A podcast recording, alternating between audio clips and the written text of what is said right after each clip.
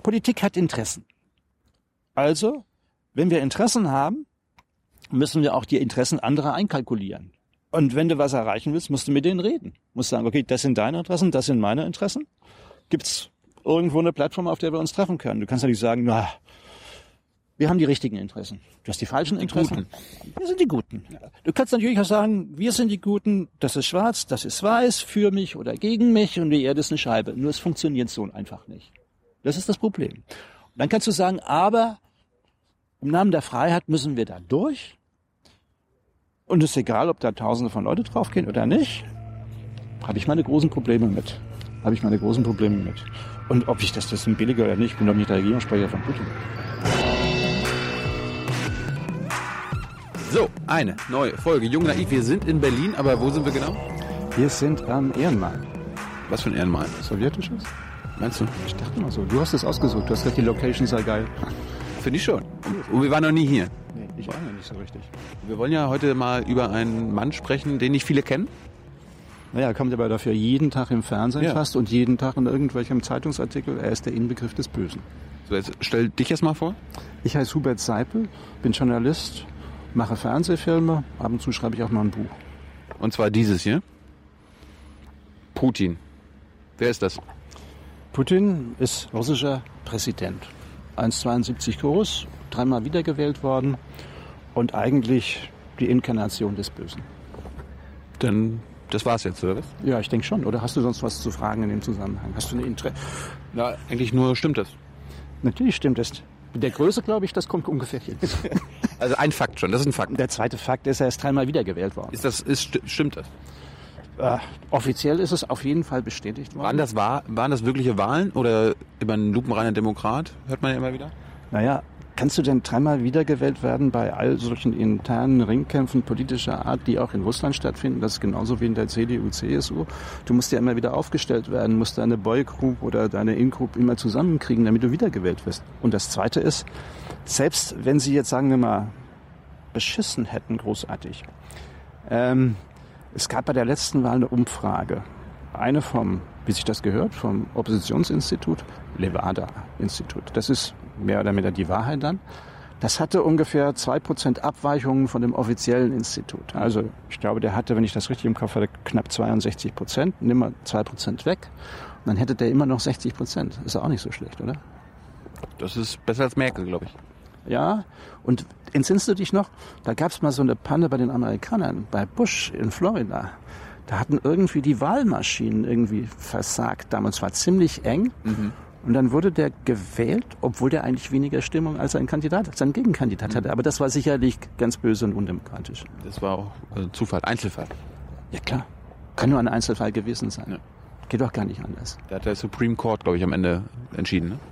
Habe ich nicht mehr so genau im Kopf, äh, was das angeht. Aber stell dir mal vor, du wirst dreimal wiedergewählt. Natürlich könnte man sagen, neben jedem Russen steht einer mit einer Maschinenpistole. Ein anderer Russe natürlich. Und damit muss der so wählen, damit es auch so ausgeht. Ja. Ich glaube, unsere schlimmste Pleite vom Westen war 2012, als wir immer gedacht haben und auch so Fernsehbilder gesehen haben, da ist ein Riesenaufstand da in Russland. In Moskau hast du immer gesehen, da sind Tausende von Demonstranten. Da waren ja auch Demonstranten, da ist ja auch manches wirklich furchtbar. Aber es war einfach überhaupt nicht die Mehrheit, sondern es war vorrangig in Moskau, in St. Petersburg. Das, was man, glaube ich, städtische Intelligenz nennt. Und die Opposition hat es damals nicht hingekriegt, sich zu vereinigen und daraus was zu machen, sondern die anderen haben eher gesagt, hm, ist das das, was wir wollen?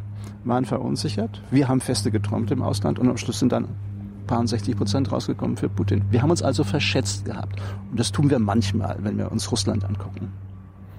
Warum? Warum, passi warum passiert das eigentlich? Dass wir uns verschätzen. Ich glaube, Russland war ja mal Sowjetunion, falls du dich noch erinnerst. War schon lange vor deiner Zeit letztendlich. Aber als es im Dezember 91 haben sich drei Präsidenten getroffen. Einer war von Russland, Jelzin, einer war von Weißrussland und einer war von der Ukraine. Und die haben gesagt, jetzt ist Schluss mit der Sowjetunion. Das haben sie, ja, Dezember war das, Dezember 91. In der Nähe von Belovesch heißt das, glaube ich, im Wald, Datscha, Weißrussland. Dann sind die nach Hause gefahren, dann haben die Hammer und Sichel einfach abgeseilt und haben dann, was ist es? Der Doppelkopf des Adlers im Grunde genommen. Das alte Zarenemblem wieder hochgeseilt. Damit gab es die Sowjetunion nicht mehr. Damit gab es Russland, 145 Millionen. Und der Rest Sowjetunion, also diese kleineren Republiken alle, waren auch nochmal 145 Millionen. Und als dann nochmal die Russen am nächsten Morgen aufgewacht sind, waren plötzlich paar 20 Millionen Ausländer. Weil die wohnten gar nicht mehr im wirklichen Russland, sondern die wohnten in einer der ehemaligen Sowjetrepubliken. Mhm. Und ich glaube, das hat ziemlich einen Eindruck hinterlassen. Für uns hat das damals geheißen, okay, das Böse ist jetzt irgendwie zerfallen, aber es ist noch da. Ja, klar. Und das Böse muss eigentlich so werden wie wir. Denn äh, wir sind die Guten auf der einen Seite. Und wenn die so werden wie wir, wird auch alles gut. Und damals haben die Journalisten, ich glaube, tausende von Kommentaren geschrieben und den Russen gesagt, also macht dieses, macht jenes, macht selbiges, also Entwicklungshilfe. Klar. Was wir ja auch immer machen. Klar. Mit Ländern in Afrika oder sonst irgendwo. Früher war das die katholische Kirche, mit der ist immer nach Afrika gefahren, hat dann getauft und dann war das auch fast einer von uns. Es sei denn, er ist jetzt Flüchtling und will zu uns kommen, dann ist es ein bisschen schwieriger, auch wenn er getauft ist. Aber du meinst diese Missionierung? Ne? Genau sowas, eine Missionierung. Und dann haben sich die aber gar nicht so entwickelt, die Russen, wie wir das so gedacht haben, dass sie sich entwickeln würden. Skandal. In unsere Richtung, obwohl wir ihnen das gesagt haben, dass sie nicht versetzt werden würden. Also Putin fing dann ja auch an, sich in die Politik einzumischen, als er dann irgendwie so 96 in den Kreml kam, erstmal so als, naja, gehobener Verwaltungsbeamter. Drei Jahre später war er dann schon Ministerpräsident und ein Jahr später war er dann schon wieder Präsident. Und auch der hat das nicht so gemacht, wie wir uns das vorgestellt haben. Also insofern hat er versagt. Der gehört eigentlich nicht versetzt. Du hast ja gerade erzählt, wo er, dass er es irgendwie ganz schnell hochgeschafft hat. Was hat er denn bevor er in die Politik gegangen ist, was hat er da gemacht, weißt du das? Ja, erstens mal ist er zur Schule gegangen, war da offensichtlich auch ein bisschen renitent oder so, war immer im Hinterhof in St. Petersburg und äh, hat dann wohl im Alter von 15 oder 16, zumindest hat er mir das erzählt, wollte er eigentlich zum Geheimdienst. Geheimdienst war großartig eigentlich schon, war toll, Abenteuer, was, was fürs Ego auf jeden Fall, schöne Fantasie und man muss nicht vergessen, der kommt aus St. Petersburg. St. Petersburg hieß ja früher mal anders. Weißt du noch wie? Leningrad? Ja, nicht übel, nicht übel. Zwei Sätzen. Und äh, das ist ja von im Zweiten Weltkrieg ziemlich malträtiert ist ein falscher Ausdruck. Also, anders ausgedrückt. Die Nationalsozialisten, die deutschen Nationalsozialisten der Generalstab hat gesagt damals, die Stadt wollen wir platt machen und hat die über 800 Tage belagert, sodass nichts mehr reinkam. Da sind Hunderttausende verhungert letztendlich. Putins Vater selber ist schwer verletzt worden. Äh, seine beiden Brüder, sozusagen Spätankömmlinge selber, hat er nie gesehen. Einer ist während der Belagerung gestorben, einer etwas später in dem Zusammenhang. Und wenn du einmal nach St. Petersburg fährst und nicht nur zu den weißen Nächten, also das, was man im Sommer so gern als Tourist macht, sondern so jetzt um diese Zeit um mal reinfährst, siehst du ein riesen Kriegsdenkmal. Und das erinnert daran, wie viele hunderttausende Menschen sozusagen dort gestorben sind in, bei dem Kampf um Leningrad.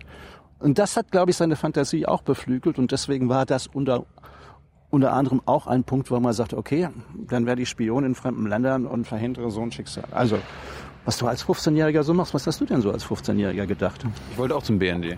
Und, hat er dich genommen? Nee. Ja. Ich weiß nicht warum.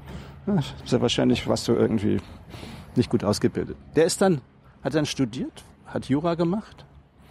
Und dann ist er tatsächlich... Ist ein Jurist, ja? Ist von Hause aus Jurist. Und dann hat er den Job gekriegt beim KGB und zwar nicht sozusagen als Gulagleiter oder was kannst du denn noch so machen, als Verhörspezialist beispielsweise, ist immer so die Fantasie, sondern der ist ins Ausland gegangen und ist nach Dresden gekommen. Der wäre lieber nach Wien gegangen, da gab es D-Mark. In Dresden war die Währung, DDR-Währung war nicht so der stärkste. Auf jeden Fall war er fünf Jahre da und sollte für die, sollte sozusagen die Geheimnisse der NATO ausspionieren. In Dresden in Dresden. Ich weiß nicht, wie man das macht. Frag mich mal was anderes. Hast er, du nicht gefragt? Er ist nicht in die Details gegangen. Ah, ja. Das ist sehr wahrscheinlich Staatsgeheimnis. Mhm. so. Und dann ist die Sowjetunion zusammengeknallt, habe ich vorhin erzählt.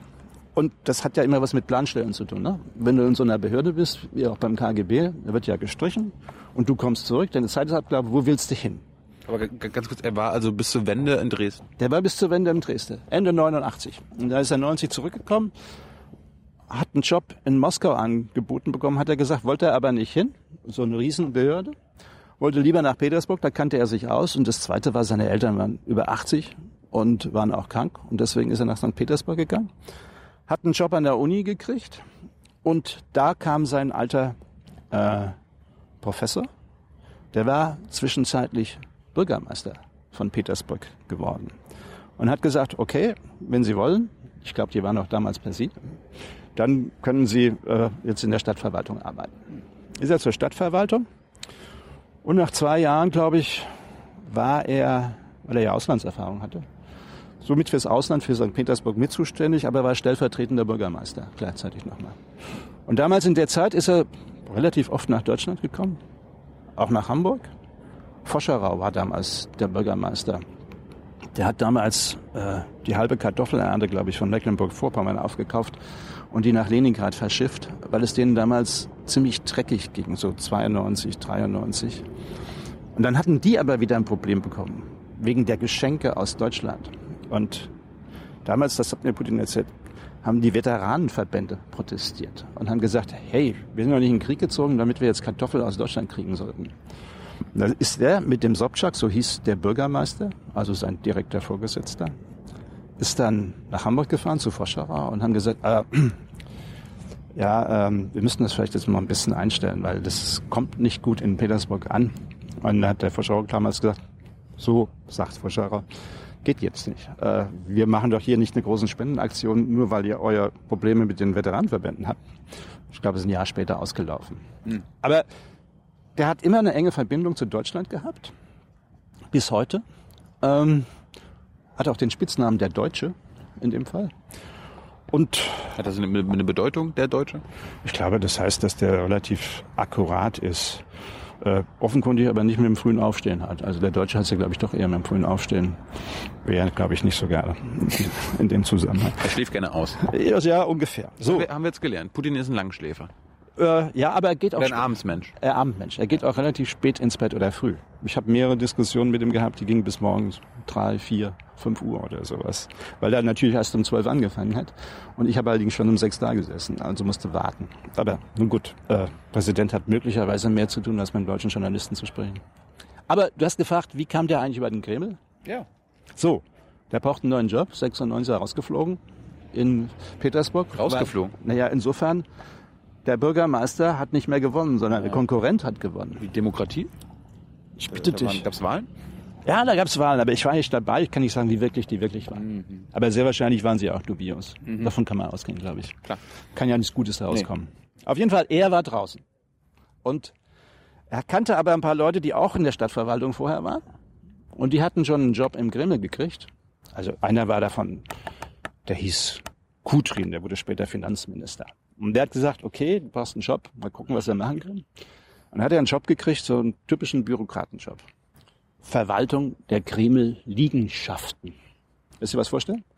Ja, die ganzen Gebäude da, so ein bisschen, Ungefähr. äh, so ein bisschen Hausmeister.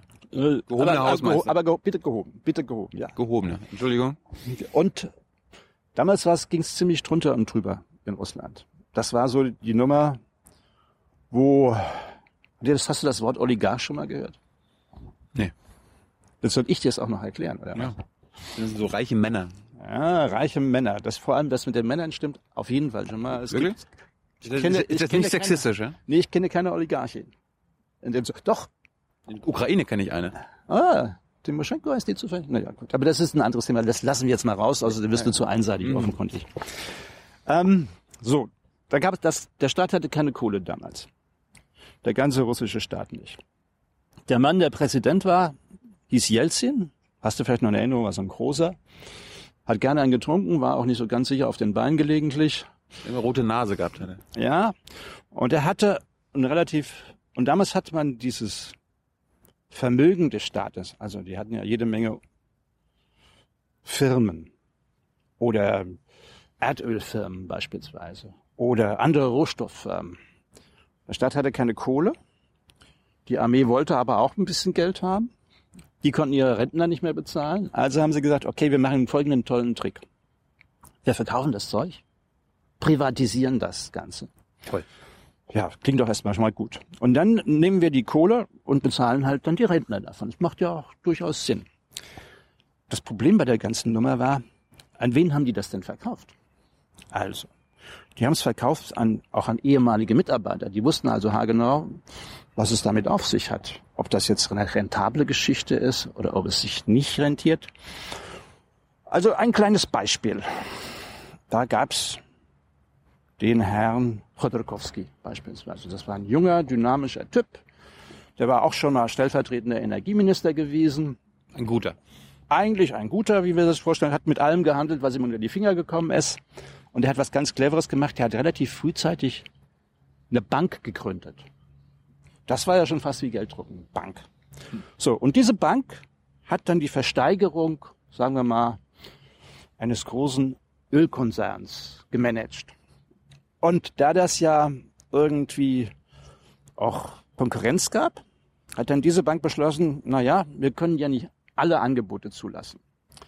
Und zufällig hat dann Herr Chodorkowski gewonnen mit seinem Angebot, hat er irgendwie etwas über, wenn ich das richtig erinnere jetzt, darf ich keine falschen Zahlen sagen, das war ich furchtbar verprügelt. Ich glaube, der hat irgendwie, hm, hm, hm, muss ich nachgucken, aber ich glaube, der hat 100 oder 200, maximal 300 Millionen bezahlt. Das war aber noch nicht mal sein Geld, sondern das war Geld, was sozusagen auf der Bank lag und zum Teil dem Staat gehörte. Das war der eine Anteil. Und er hat das später dann für Milliarden verkauft. Ist ja nicht so schlecht. Das war eine Investition, die sich gelohnt hat. Und davon gab es mehrere von diesen Herrschaften. Und äh, das nannte man, wie heißt das so? Shares for Loans. Das heißt also, du hast Anteile bekommen. Offiziell hast du dem Staat gesagt, okay, wir können das in drei Jahren zurückkaufen oder in zwei. Hat kein Mensch gemacht. Die hatten die Kohle gar nicht mehr. Und dann gehört das denen schon. So. Und die Oligarchen haben auf diese Art und Weise das Land sehr ordentlich untergewirtschaftet. Das war auf der einen Seite Free Enterprise, also freie Sozialmarktwirtschaft, kann man vielleicht nicht ganz dazu sagen, aber freie Marktwirtschaft. Das. Wir einen sagten, das ist notwendig, damit dieses System von Grunde auf saniert wird. Das Problem war, die konnten teilweise die Löhne gar nicht bezahlen. Also von den Typen, die Kohlekumpels im Donbass oder sonst irgendwas. Und dann gab es ziemliche Unruhen. Und der Kreml, mal, Boris Jelzin war auch nicht der stabilste, neben seinen kleinen Zuneigungen zu alkoholischen Getränken. Aber der Kreml war dann so eine kleine oder größere Filiale letztendlich der Oligarchen. Und das war ein Problem. Das, der ist auch wiedergewählt worden, der Jelzin, nicht weil er so toll war. 96 war das. Die Alternative war zu schwach. Ja, und die Alternative hätte möglicherweise diese ganzen Privatisierungen rückgängig gemacht. Das waren nämlich die bösen Kommunisten damals. Hm. Da war so ein Dinosaurier aus der kommunistischen Partei. Siganov hieß der, glaube ich. Und da haben die Oligarchen mal schnell zusammengelegt, alle wieder, und haben gesagt, okay, wir müssen jetzt mal den Wahlkampf, sonst sind wir unsere Sachen los. Also es geht gar nicht anders. Aus Amerika sind ein paar Spezialisten eingeflogen, die haben mal mitgemischt im Wahlkampf, wie man das so richtig macht. Also Fernsehtechnisch, PR-technisch. Time Magazine hat dann später, ein Jahr später, eine tolle Geschichte gebracht. Vorne drauf der Boris Jelzin, der wiedergewählt worden ist. Rescuing Boris. Uh. Retten, wir retten Boris. Und die Befürchtung war, wenn die Kommunisten jetzt wiederkommen, dann wäre ja das Ganze umsonst gewesen der letzten Jahre. Also, die haben ihn gerettet. Und äh, nachdem sie ihn gerettet haben, ist es aber auch nicht so furchtbar wahnsinnig viel besser geworden.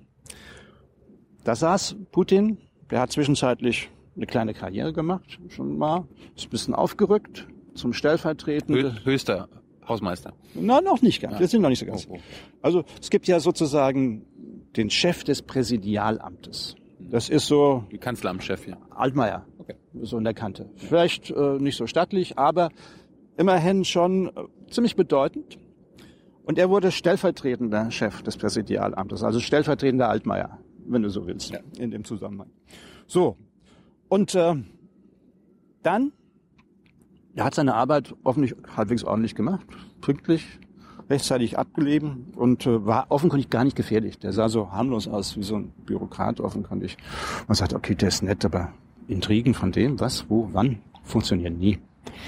Und dann haben die einen neuen, jetzt würdest du sagen KGB-Chef, KGB gab es aber nicht mehr so wirklich, sondern FSB-Chef, mhm.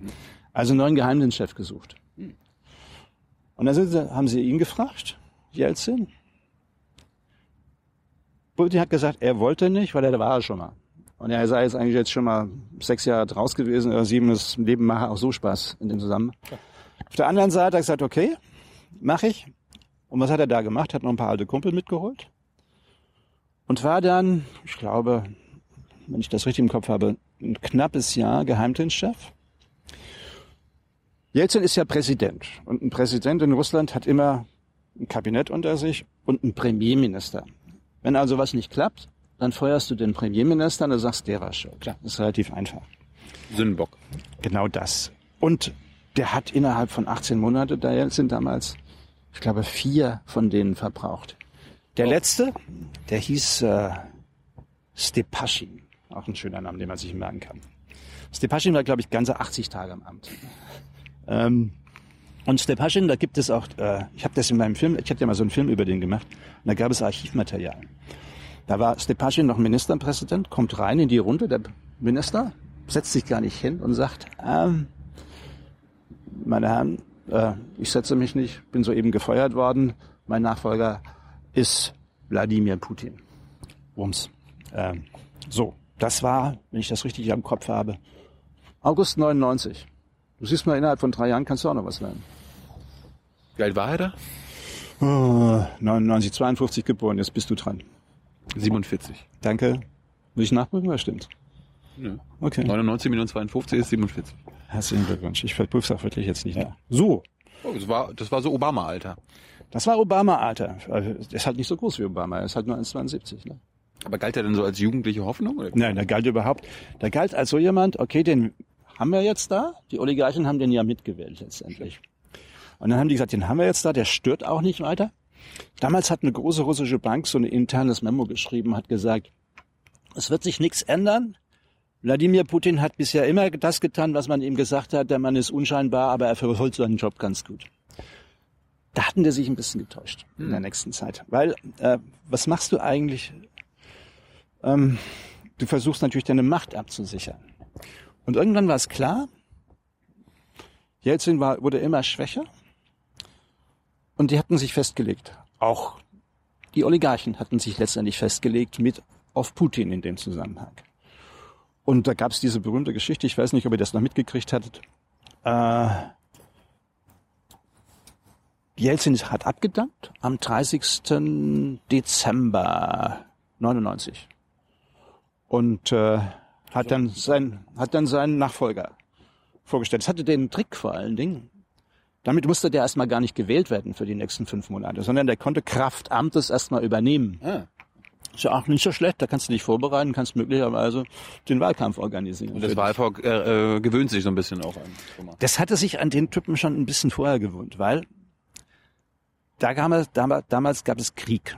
Und zwar Krieg gegen Tschetschenien. Das war schon der zweite Krieg, den Russland gegen Tschetschenien führte.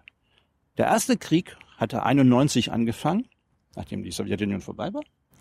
Da lebten unter anderem noch 200.000 Russen. Oder mehr noch, Entschuldigung, bedeutend mehr. Der neue Chef von Tschetschenien, ehemaliger sowjetischer General, hat die aber rausgeschmissen. Und hat gesagt, die Russen, die Russen, das geht nach Hause. Ab hier, raus. Das war das eine. Und außerdem hat er seine Unabhängigkeit vorangetrieben. Die beiden Punkte. Tschetschenien war ein Teil von der Sowjetunion. Damals gewesen, ja. So, daraufhin hat damals der russische Präsident Jelzin Krieg erklärt. Das war ein ziemlich heftiger Krieg. Äh, ziemlich unangenehm. Viele Tote, grausame Tote. Auch nicht populär in Russland, muss man dazu sagen. Sehr viele gefallene russische Soldaten. In Tschetschenien sah es nicht anders aus. Der führte zu gar nichts, nur zu Toten. Und bis 95, da wurde nochmal schnell Frieden gemacht, weil Jelzin wollte wiedergewählt werden. Und Krieg ist keine gute Nummer zu Hause. Wenn du im Krieg bist und eher verlierst, ist das nicht gut. So, 99 war Wladimir Putin gerade Premierminister geworden im August. Da flammte das Ganze wieder auf. Damals stürmten islamistische Krieger, so muss man das einfach nennen, Dagestan und wollten ein Kalifat, um es mal einfach zu sagen, einführen und in Tschetschenien. Gab es damals schon. Gab es damals schon. Hm. Krieg gegen den Terror könnte man das vielleicht auch damals schon fast genannt haben. Hm. Dann passierte aber noch was. September 99, Putin war gerade, glaube ich, ein Monat, der ist am 7. August damals installiert worden als Premierminister. Und September 99 flogen ganze Wohnblocks in Moskau in die Luft Sprengstoffattentate. Und nicht nur in Moskau. Islamische Sprengstoffattentate. Putin hat dann diesen markanten Spruch übrigens von damals gesagt, wir werden die kriegen auch auf dem Scheißhaus, wenn wir die im Zweifelsfall erledigen. So, und dann fing dieser Krieg an. Wir haben im Westen gedacht, na ja, typische KGB-Nummer halt mal wieder, die wissen gar nicht, wie es sich gehört und fangen einfach mal wieder mit einem freiheitsliebenden Volk einen Krieg an, ja. wie sich das so gehört in dem Zusammenhang. Das ist ja böse. Das ist richtig böse. Putin hat dann einen Trick gemacht. 2000 hat er in der New York Times einen Artikel verfasst. Ist ja eher ein bisschen, ja nicht so oft vorkommt, sagen wir es mal so. Und da stand, why we must act. Also warum wir handeln müssen. Weil er versucht sich zu erklären, warum die dahin marschieren. Es war übrigens ein furchtbarer Krieg. Bombardements, äh, unglaublich viele zivile Tote auf tschetschenischer Seite, aber auch bei den russischen Soldaten hohe Verluste durch Guerillataktiken. Hat er also dann geschrieben in der New York Times, stellen Sie sich vor, Washington, Capitol Hill oder die Watergate Apartments, alles ganz schön abends, Sie gehen ins Bett, nette Stimmung. Oder auch in New York, ist East Side. Und Sie wachen auf durch einen furchtbaren Schlag. Wolkenkratzer brechen zusammen, Wohnblocks brechen zusammen. Hm. Panik. Und nach der Panik haben sie ein Volk, was außer Rand und Band ist und sagt, das gibt's ja gar nicht. Was ist denn da passiert? So, das ist die Lage, in der wir sind. Deswegen handeln wir so. Das war seine Rechtfertigung von damals gewesen. Das war ungefähr ne, ein Jahr, anderthalb Jahre vor 9-11. Hm. Lass mich raten, die Amerikaner haben gesagt, was ist denn das für eine Begründung? Die Amerikaner haben gesagt, typisch KGB halt, ne? Äh, die wissen einfach nicht, wie man mit Menschen umgeht in ja. dem Zusammenhang. So, dieser Krieg gegen Terror ist also keine neue Nummer letztendlich, sondern eigentlich schon eine eher ältere. Nur, wir bewerten das, was die gemacht haben, als extrem böse und typische Sowjethaltung halt. Kann ja gar nicht anders sein. Und das, was wir machen, ist im Namen von Menschenrechte und Freiheit. Und deswegen machen wir es auch in anderen Ländern. Religionsfreiheit habe ich halt von, von der Leyen letzte Woche. Aber du meinst jetzt nicht Trump, der gesagt hatte, wir dürften keine Muslime mehr einreißen lassen, weil die Muslime hassen die Amerikaner. Das meinst du jetzt nicht mit? Nö. Okay, gut, dass wir darüber gesprochen haben. So. Äh. Ich stelle mir gerade vor, wie Trump äh, als US-Präsident Putin begrüßt. Gute Frage. Ey. Das, das wäre dann mal eine Szene. Ja, brauchst du, glaube ich, mehrere Kameras. Ja. Trump ist ja auch ganz, ist der größer? Ich glaube schon. Vor allem ist er dicker, was ja. das angeht. Und reicher. Na gut, das, das, das, darüber können wir ja nochmal reden. Ich, ich habe dabei keinen Auszug dabei von Putin, hat er mir nicht gegeben. Ich habe jetzt auch nicht von Trump dabei. Ah, schade. Hätten wir vielleicht mal zeigen können, wer mehr hat oder sowas. Aber wir waren, wir waren beim Krieg gegen den Terror. So, Krieg gegen den Terror. Dann hat ja der Krieg gegen den Terror im Weltmaßstab angefangen, wenn du so willst. Wir sind nach Afghanistan marschiert, haben dort ja wesentlichen Mädchenschulen gebaut und ähm, Brunnen.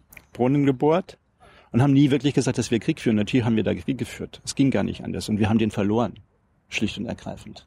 Wir haben den Afghanistan-Krieg verloren? Natürlich haben wir den verloren. Aber wir sind doch immer noch da. Ja, das ist auch eine andere Nummer. Aber wir stützen ja derzeit den Präsidenten, aber wir haben unser Ziel nicht erreicht und wir haben diesen Krieg verloren. Habe ich übrigens mal einen Film drüber gemacht, 2009. Leben und Sterben für Kabul. Aber jetzt ist sechs Jahre später, wir sind immer noch da, also verloren können wir nicht haben, sonst wären wir rausgeschmissen worden. Ähm, wenn du ein paar Gebiete hältst, heißt es ja noch lange nicht, dass du äh, den Krieg gewonnen hast. Das ist das eine. Und das zweite, damals haben wir auch nicht viel mehr gehalten, als wir da einmarschiert sind. Aber wir können ja auch keinen Krieg verloren haben, wenn es keinen Krieg gab. Das stimmt. Wir haben uns lange gedrückt um dieses K-Wort, heißt es, glaube ich, oder hieß das damals.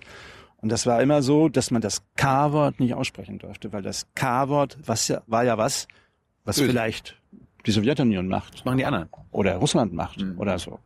Vielleicht auf der Krim oder wo. Irgendwo so in der Kante. Die Entwicklung zwischen den Russen, oder also sagen wir mal, Putin lief dann ja auch nicht so günstig letztendlich zwischen uns und zwischen denen da. Uns der Westen oder uns, uns der Westen, bitte. Ja, Deutschland lief gar nicht mal so schlecht, glaube ich, weil Da war, da war der Irakkrieg, da, da war doch Schröder und Putin auf einer Linie, oder? Chirac auch noch. Der Franzose war ja auch noch dabei. Die Europäer. Diese Europäer, ja. Und äh, der Irakkrieg war so ein typischer Krieg, wenn wir das jetzt nochmal so in dem heutigen Slang betrachten würden. Völkerrecht würde einem sofort einfallen. War leider nicht. War leider irgendwie gegen das Völkerrecht. Denn die UN hat den nicht verabschiedet, sondern die Amis haben gesagt, damals George W. Bush, hat gesagt, da gehe ich jetzt hin und bringe denen was bei, nämlich Demokratie. Was er denen beigebracht hat, war, dass auf den Westen A nicht furchtbar viel Verlass ist. Er hat dieses Land Irak letztendlich zertrümmert, gesellschaftlich, militärisch sowieso okay. Das hatten sie erstmal gewonnen. Aber er hat die ganze Armee da rausgeschmissen. Und große Teile dieser Armee, die er da rausgeschmissen hat, im Namen des Fortschritts, der Demokratie, sind heute bei der ISIS, beim Islamischen Staat. Und das Land selber hat kaum noch eine Infrastruktur, ist destabilisiert. Und wir haben damit jetzt relativ viel zu tun. So, also die Entscheidung, da nicht teilzunehmen, war durchaus auch von Schröder nicht doof. Chirac auch nicht, aber auch von Putin nicht. Und äh, dann ging es aber weiter. Ich meine, was kam denn eigentlich nach dem Irakkrieg? Kannst du dich noch einen Krieg entsinnen? Nach dem Irakkrieg, also jetzt vom Westen? Nee, eine von den bösen Russen jetzt mehr. Die bösen Russen. Äh, ich, irgendwann, irgendwann kam Georgien noch, das weiß ich. Georgien. Was fällt dir denn zu Georgien ein? Ich weiß, dass der ehemalige georgische Staatspräsident jetzt ein Gouverneur in Ukraine ist. Der war also immer für die Freiheit, meinst du jetzt? Ja, klar. Aha. Der hieß Saakashvili. Saakashvili. Da war doch was. Das war ein Saakashvili. Na, na, na, bitte keine Beleidigung. Nee, ich habe hab, hab, hab gerade nur seinen Namen genannt.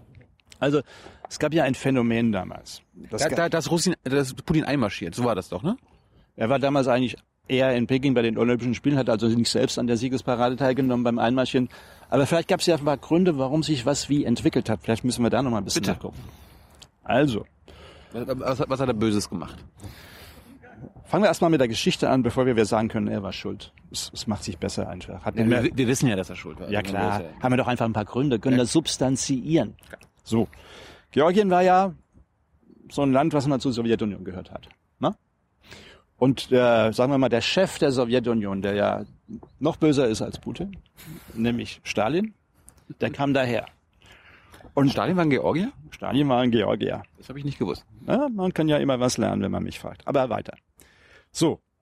Und die, die waren ja damals auch unter der Zentralgewalt Georgien, der Sowjetunion gewesen, haben sich auch nicht gemuckst, hatten aber auch noch, wie man das so schön nennt, unabhängige Provinzen, nicht unbedingt wie Bayern jetzt. Das waren Südossetien, könnte man sagen. Nordossetien und Südossetien. Die wollten schon immer nicht so wie die da in der Hauptstadt.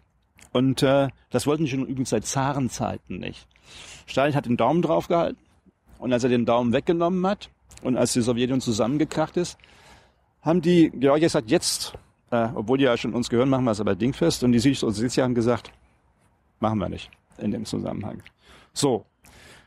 Die hatten damals noch so einen alten sowjetischen, wenn du so willst, Außenminister, der dann Präsident geworden ist aus der Zeit, der hieß Shevardnadze. Ich erinnere mich.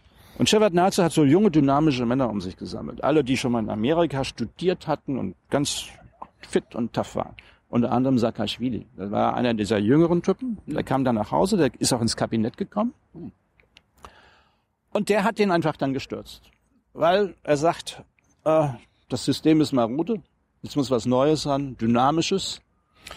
Und äh, also ein paar, sagen wir mal, amerikanische Hilfsorganisationen haben ihn da ein bisschen unterstützt. Ein Mann ist da ziemlich bekannt, der heißt George Soros. Das ist so ein, Kenn ich nicht. kennst du nicht? Nee. Das ist so äh, ein, Invest, ein sehr erfolgreicher Investmentbanker, sagt man dazu heute. So ein Finanzdelfin.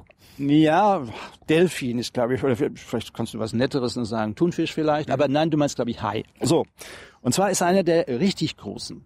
Äh, der hat Währungsspekulationen gemacht, der hat mal gegen England spekuliert und die Bank von England fast in die Knie gezwungen, ein paar asiatische Staaten. Und der sitzt in Amerika und hat eine Vorstellung, was Demokratie ist und die verbreitet er gerne, auch zusammen mit der amerikanischen Administration. Also hat er gesagt, wir machen so NGOs, die helfen euch bei der Freiheit. Hat auch da eine gemacht. Wir helfen euch bei der Freiheit. Wir helfen euch zur Freiheit. Ah, heißt, so, Entschuldigung, bitte, ja, ja. zur Freiheit. So, und die so ein haben dann auch so ein Operation Freedom. mäßig. Operation Freedom, also ziviler Widerstand. Wie kann ich mich vernetzen? Wie können wir gewaltlosen Widerstand organisieren? Der Spiegel hat mal eine lange Serie gemacht, die hieß die Revolutions GmbH 2004 oder 5. Damals hat er das noch alles so geschrieben. Da hat er beispielsweise, was Georgien angeht, gezeigt, wie die sich ein paar tausend Leute hatten, wie die trainiert haben. Also Blockaden, wie überrenne ich Polizisten. Und das haben die tatsächlich auch dann hingekriegt. Äh, da gab es dann, wann war es, 2003, wenn ich das richtig mache. Und diese Revolutionen hatten dann immer spezielle Namen. Die einen waren die orangenen Revolutionen, die anderen waren Zedernholz. Es gab x solche Revolutionen. Ähm, Stimmt, in der Ukraine gab es ja auch noch. ja, die kommt dazu, Voll. da kommen wir vielleicht noch mal hin. Ja, aber da gab es in 2003, 2004 doch schon eine, ne? Ja, da gab es auch sowas Orangenes. Weil Ja, ja, sie genau. hatten alle Schals und was anderes und wollten auch die Freiheit haben. So, da hat es dann schnell geklappt äh, in Georgien und äh, Saakashvili war überzeugter sozusagen Amerikaner. Ich krieg das nicht mehr. In meinem Buch habe ich da so ein schönes Statement, was er mal gesagt hat, er möchte amerikanische Werte auch dahin tun. Ähm, Bush hat ihn dann besucht dort. War großer Bahnhof, die Straße, die vom Flughafen noch in die Hauptstadt führt, ist nach Bush benannt, zwischenzeitlich in dem Zusammenhang. Ähm, nun hat er aber die Vorstellung gehabt, Saakashvili, okay, jetzt könnten wir uns eigentlich uns mit seinem Nachbarn ein bisschen anlegen, Russland, weil äh, wir sind groß und stark und wir haben einen großen Bruder, der ist in Washington. Und wenn es um den Schulhof da geht, gleich um die Nachbarschaft, dann kann ich dem ja schon mal sagen, Freund, halte ich zurück, mein großer Bruder passt auf mich auf. Und Südossetien, das ist uns. Die hatten sich aber schon öfters vorher schon gekloppt. Und die Russen hatten so eine offizielle Delegation, Soldatenniederlassung dort. Offiziell. Also war alles abgesprochen. Damals ging es plötzlich, das war August 2008, ich glaube der 7. August. Peking waren Olympische Spiele. Putin ist dahin, war auch schon nicht mehr Präsident, da war ja gerade Medvedev, da hatten die Karten Wechsel gemacht. Putin war Ministerpräsident. Das müssen wir auch gleich mal mit thematisieren. Machen wir. Ja. So, und dann hat dann Saakashvili die westliche Welt um Hilfe gebeten und hat gesagt, die Russen haben angegriffen. War, war, war Georgien schon in der NATO? Noch nicht, aber die wollten damals gerne in die NATO. Und das war ein zweites Problem. Äh, das war, muss man glaube ich dazu erzählen, NATO. NATO ist noch mal was? Der Nordatlantikpakt, der sich informiert hat, weil der Warschauer Pakt da war. Oder was andersrum? Ah, wie wie könnte es denn gewesen sein? Sagen wir mal, 49 ist der, ist die NATO gegründet worden. Highlight, Kalter Krieg, Ja. letztendlich in dem Zusammenhang. Da waren das zwölf Staaten gewesen damals. Dann, äh, 99 hat er sich erweitert. Sowjetunion hat er abgedankt. Russland war da. Und hat er sich planmäßig erweitert. 99, 2004, 2008. Und dann ist er plötzlich bei 28. Jetzt haben wir letzte Woche Montenegro noch gesagt, herzlich willkommen. Sind wir also bei 29. So. Und die- den Warschauer kann die gibt's gar nicht mehr. Ah, ja. Der ist ja weg. gibt's gar nicht mehr? Nee, der ist weg. Aber warum gibt's die NATO denn noch? Äh, weil die ja größer werden muss. Also, es gibt ein ganz schönes Buch, wenn man so will. Oder man könnte sagen, da gibt es auch eine Strategie. Das Buch hat ein Mann geschrieben, der heißt Brzezinski. Hast du schon mal von dem gehört?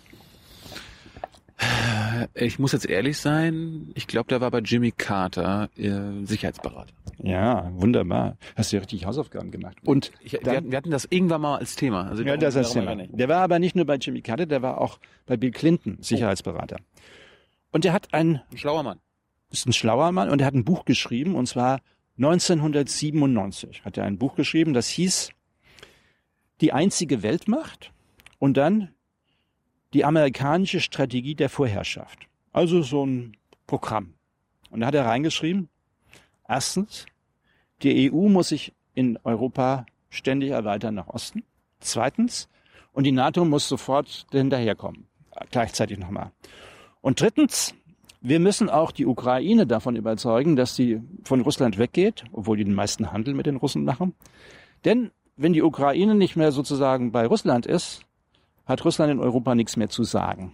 Dann sind die noch kleiner. Ja. So. Ich glaube, der hat damals selber nicht geglaubt. 1997 hat er das Buch geschrieben. Das ist gerade jetzt nochmal neu aufgelegt worden. Kannst du alle überall kriegen. Er hat selber nicht daran geglaubt, dass das so planmäßig kommen würde. 99 als Polen, Tschechien und andere weitere gekommen sind. Dann kamen die baltischen Staaten. Und dann sind wir bei 2008 nochmal. Das war die Frage.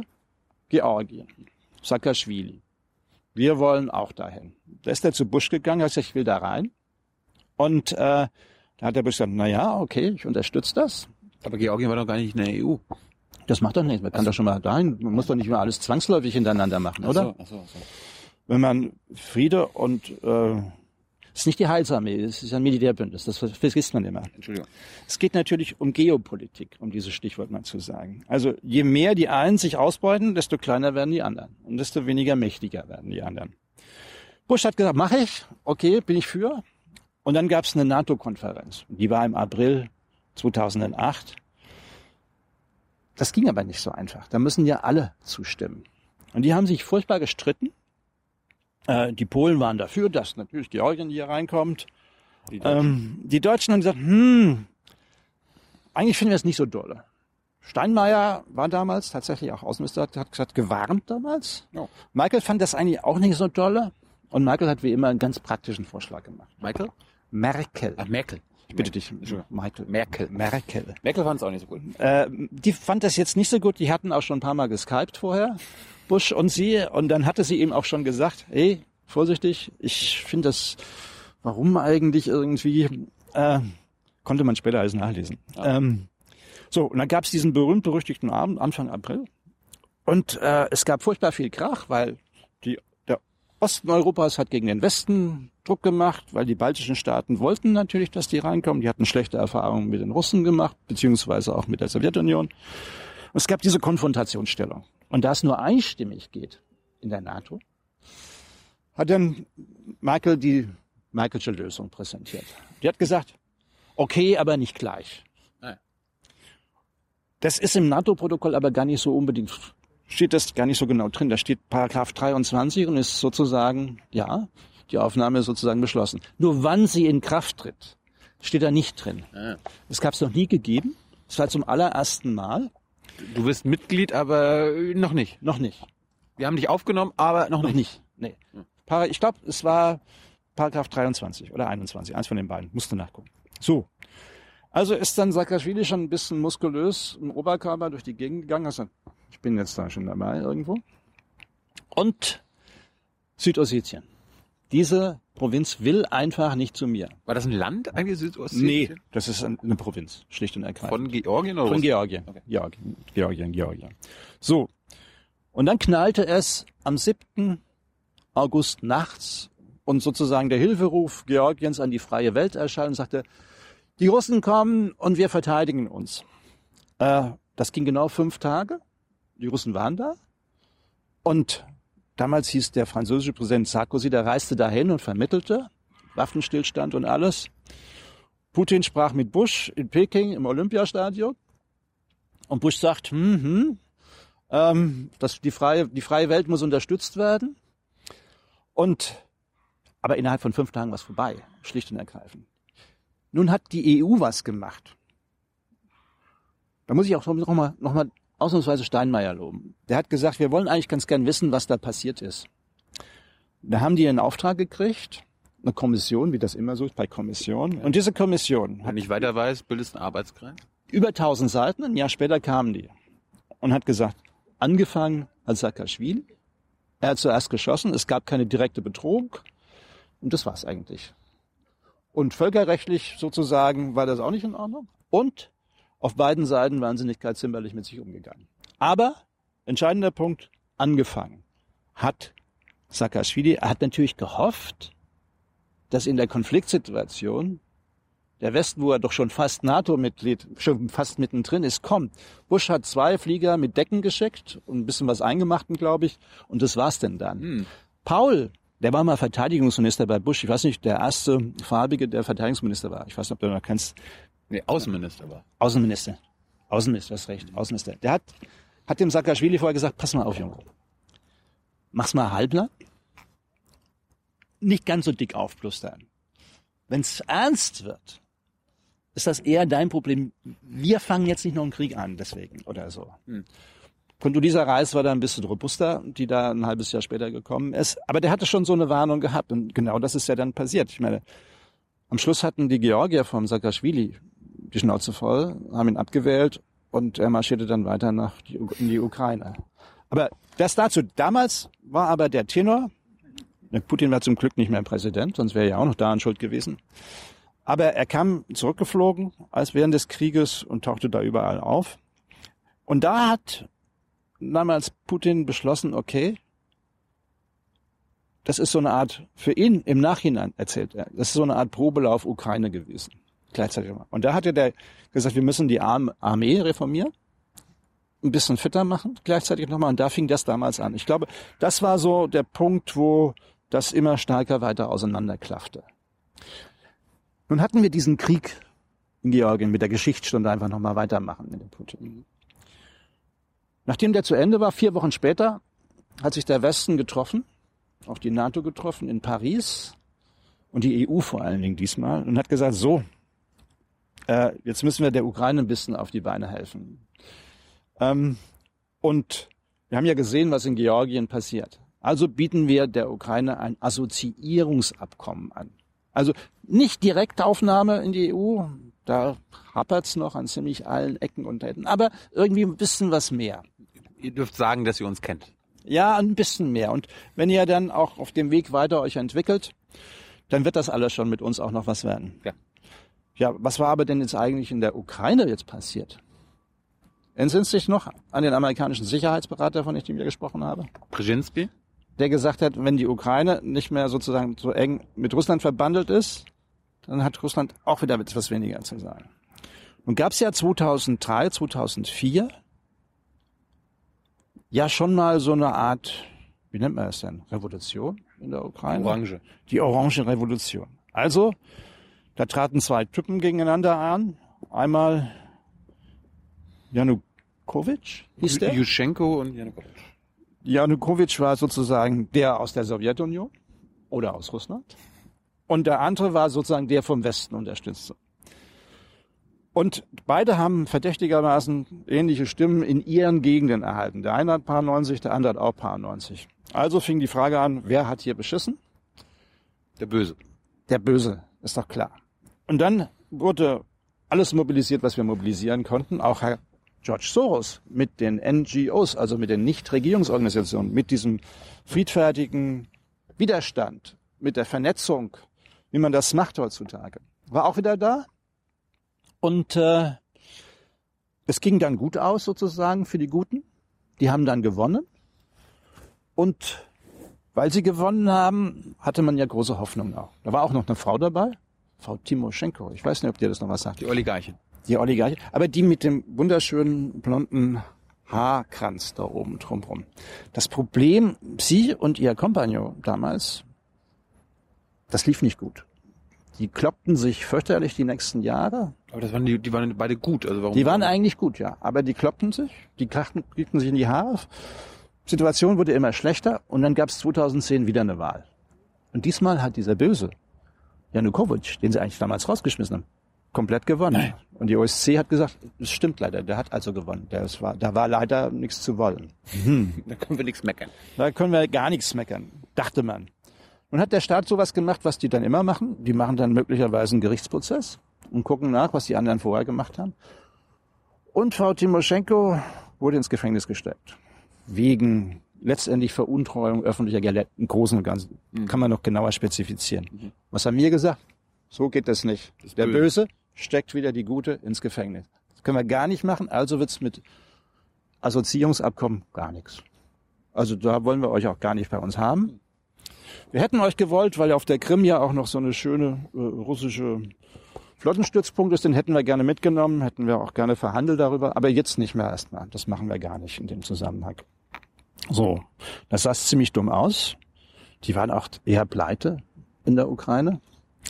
Und weil die ja pleite waren, wollten die natürlich auch Kohle haben.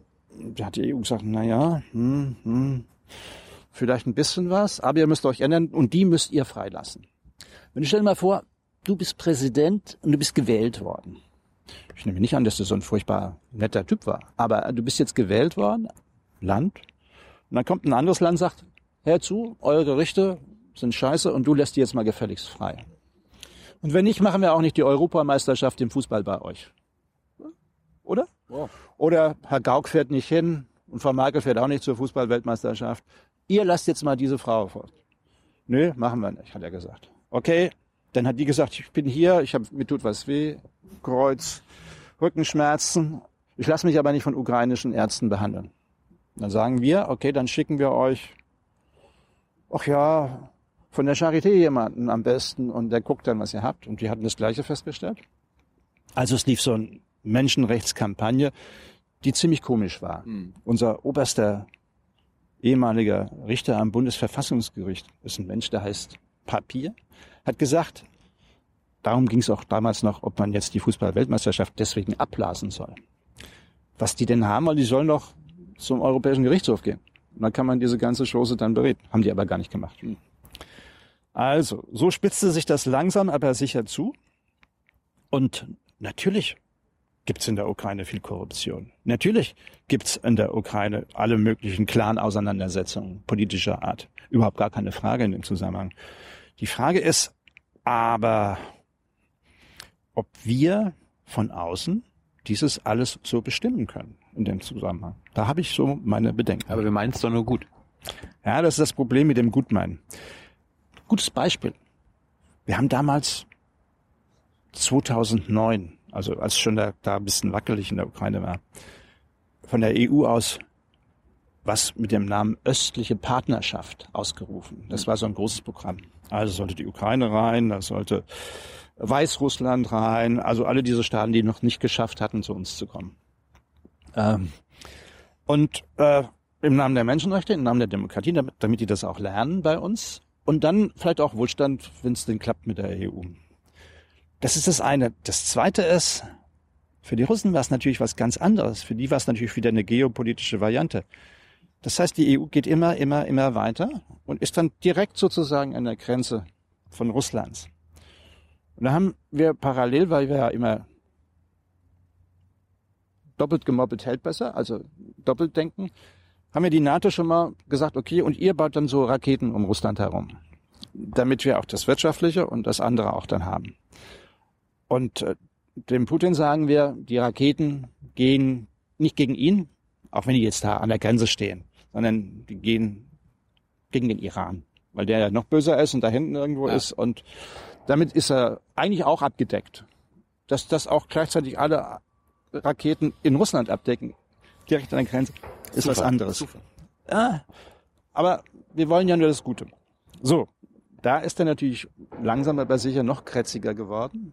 Hat ständig darum ge mm, gemault wegen der Raketen und hat unter anderem mal Kennedy zitiert und hat gesagt, Kennedy, amerikanischer Präsident, wir waren mal im letzten Jahrhundert 60er Jahre, kurz vor dem Dritten Weltkrieg. Warum? Weil die Russen, die Sowjets, die Bösen, solche Raketen, wenn man so will, nach Kuba bringen wollten. Hm. Und da wären die ja ganz nah an der USA gewesen. Und da hat der Kennedy in einer markigen Fernsehrede 1962 gesagt, Freunde, das geht gar nicht. Die sind viel zu nah bei uns, sind viel zu schnell und machen viel zu viel kaputt. Wenn ihr sie nicht abzieht, knallt's, gibt einen dritten Weltkrieg. Darauf sind die Sowjets zurück. Mhm. Und ich sagt, das passiert gerade wieder. Und zwar aber jetzt umgekehrt. Warum gilt denn das von damals jetzt, was uns angeht, nicht? Okay. Zurück zu diesem Zankapfel Ukraine. Ähm, das spitzte sich ja dann relativ schnell zu. Und Maidan ist uns ja alle ein Begriff. Ein Platz in Kiew, wo sich Menschen in ihrer gesamten Frustration erstmal versammeln um gegen die autoritären Bezüge, gegen die Korruption und sonst was zu demonstrieren. Und wo es dann auch überhaupt nicht klappt, weil die ukrainische Regierung hat das Assoziierungskommen abgebogen und gesagt, wir gehen da nicht hin. Also diese Hoffnung, dass es besser werden wird, wirtschaftlich auch besser werden wird, hat nicht geklappt. Also das ist der Frust gestiegen. Und dann kann man sich furchtbar darüber streiten, was dann letztendlich 2013 2014 passiert ist, als das sozusagen abgebogen worden ist. Was man nicht bestreiten kann, ist, dass es viele Tote gegeben hat, dass im Maidan die Situation explodiert ist, dass die Regierung gestürzt worden ist und dass seither das Land gespalten ist und wir 8000 Tote ungefähr bekommen haben. So, da gibt's jetzt unterschiedliche Erklärungsmuster und Schuldzuweisungen, warum das so gekommen ist. Ich meine, die Hauptnummer war zwischen dem 19. Februar und dem 21. Februar, als äh, dort auch noch europäische Außenminister hingeflogen sind. Steinmeier war da, Juppé aus Frankreich war da, der aus Polen war da, äh, die Opposition war da und der Präsident der damaligen, die haben verhandelt in einer Nachtsitzung. Und ein Abgesandter von Putin war da. Äh, die haben einen Vertrag unterschrieben. Der Präsident würde abtreten. Es wird eine Übergangsregierung geben. Damit sind die Verhandler dann, das heißt, die Minister sind schnell wieder nach Hause geflogen. Äh, die Verhandler sind dann zum Maidan. Man muss sich das mal auch mal vorstellen, was da passiert war in der Nacht. Da gab es über 100 Tote. Übrigens nicht nur Demonstranten, sondern auch tote Polizisten. In dieser Nacht wurde gezielt auf Menschen und auch Polizisten auch geschossen, nicht um zu stoppen, sondern zu töten. Das ist bis heute nicht aufgeklärt, wer eigentlich diese Schützen waren. Wir waren da, wir haben eine Folge drüber gemacht, blenden wir jetzt gerade ein. Also wir sind, wir sind da rumgelaufen beim Maidan und haben gezeigt, von wo die Schüsse kamen. Kamen ja aus verschiedenen Gebäuden auch. Ja. Also das war ja auch ein bisschen komisch. Also auf dem und dann dieses großes Hotel und also von allen Seiten. Das, das kam mir so ein bisschen vorher, waren das jetzt alles die, die, die Bullen? Also es hat irgendwie wenig Sinn gemacht. Ich bin mal gespannt, wann wir einfach mal ein bisschen was Näheres darüber wissen. Weiß man immer noch nicht. Nee, die neulich hat die EU oder wer es auch immer war, welche konkrete Unterorganisation hat eine Mahnung ausgesprochen, dass die Ermittlungen nicht vorangehen in dem Zusammenhang. So, Resultat war auf jeden Fall, dass der Maidan damals zumindest Leute auf dem Maidan das abgelehnt haben. Es war hoch emotionalisiert, auch wegen der Tod. Das muss man sich vorstellen. Wenn du auch einen Freund verloren hast, dann bist ja. du auch ziemlich angefasst bei der Nummer. Der Typ, der damals dann sozusagen sich auf die Barrikaden schwang, gehörte eher zum rechten Lager, gehörte zu diesen paramilitärischen Leuten. Und der sagt, vergesst das jetzt hier, mit dem Abkommen. Und wenn bis morgen Janukowitsch nicht weg ist, dann stürmen wir den Palast. Das war der Typ, der Klitschko von der Bühne quasi geschickt Ja. Den, mit dem haben wir auch geredet. Da blenden wir jetzt auch noch ein. Ja. Äh, ach so. Mhm. Äh, der hat ja diesen, diesen markanten Spruch gemacht. Ähm, der Janukowitsch ist dann abgehauen. Die Russen haben ihn dann irgendwo rausgeholt. Von der Flucht her. Und dann hat dieser Bürgerkrieg angefangen letztendlich der Bürgerkrieg im wahrsten Sinn des Wortes, wo sie nochmal sozusagen organisiert zu den Waffen gegriffen worden ist und äh, die Krim von Russland kassiert worden ist. Das war dann das, was da rausgekommen ist. Was haben wir heute? Heute haben wir eine geteilte Ukraine. Es hat sich nicht so wahnsinnig viel geändert im Westteil. Die ganzen äh, Oligarchen sind offenkundig noch da. Ähm, Im Osten? Im Osten hat sich, glaube ich, auch nicht so viel geändert, außer dass da jetzt keine Renten mehr bezahlt werden, dass der Strom abgestellt wird, was ja nicht verbindet auf Dauer. Ich meine, wenn du den Leuten keine Kohle mehr gibst und wenn du denen einfach im Winter den Strom abstellst und die Masten in die Luft sprengst, dann machst du keine Freunde. Du beschleunigst auf jeden Fall nicht die Wiedervereinigung, um es mal ganz freundlich zu sagen. So. Und damit sind wir mal wieder beim Zustand gekommen, angekommen, wo du eigentlich noch sagst, hey, für was haben wir jetzt eigentlich was gemacht? Wir haben doch jetzt gesagt, irgendwie im Namen der Freiheit und der Demokratie wird es irgendwie alles besser werden. Und da wird es einem ziemlich komisch, weil Politiker haben doch eigentlich den Job, Konflikte erstens mal zu sehen und dann zu gucken, wie sie die entschärfen und die Kosten für die Menschen so relativ gering wie möglich zu halten. Mir persönlich ist das scheißegal, ob das aus ideologischen oder aus geopolitischen Gründen ist. Ich will einfach nicht so viele Tote haben. Und zu sagen, das ist egal, da müssen wir jetzt durch, ist zynisch. Es ist zynisch, weil es auf die Knochen derer gehen, die umgebracht werden, die darunter leiden. Und das wird Jahre dauern, bis wir da wieder sozusagen, bis das sich das wieder beruhigt. Und es ist halt näher. Die Ukraine ist näher als Syrien. Und deswegen hat es uns, glaube ich, auch mehr getroffen. Aber jetzt ist ja Syrien auch zu uns gekommen. Insofern äh, kommt auch dieses Spektrum nochmal in aller Härte auf uns zu in den nächsten Monaten. Um mal das Ukraine-Thema abzuschließen, aber was mich noch interessiert, warum also ist es so, dass Putin da im Osten, also die, die Rebellen da unterstützt? Warum, warum, warum, warum macht er das? Warum, macht er das. Klar macht er das. aber, aber, aber warum? Warum hat er ein Interesse daran, dass die... Seine Argumentation ist relativ simpel. Er sagt, erstens, leben dort überwiegend Russen, sagt er. Bei diesen, ich weiß jetzt nicht mehr, gibt die Zahlen nicht mehr so genau. Und zwei Millionen haben wir da und da haben wir zwei Drittel russische Bevölkerung, wenn ich das so im Kopf habe. Der also- zweite Punkt Also ist, Russen heißt für ihn Ukrainer, die Russisch äh, sprechen. ja, und nicht nur Russisch sprechen, sondern wahnsinnig enge Verbindung auch mit Russland haben. Der zweite Punkt ist, dort residiert seit 1796, glaube ich, die russische Flotte. Äh, und äh, ich stelle mir gerade vor, wenn Kuba Guantanamo zumacht, äh, was dann los ist äh, mit den Amerikanern in Kuba. Ähm, Guantanamo ist eine große Stützpunkt, amerikanischer Stützpunkt.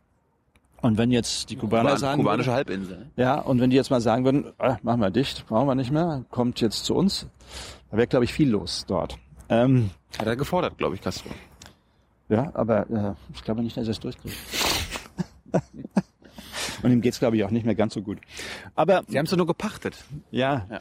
das haben die dort übrigens auch, ich glaube, bis Jahr 2040 oder 41 oder Die Russen? Die Russen, ja.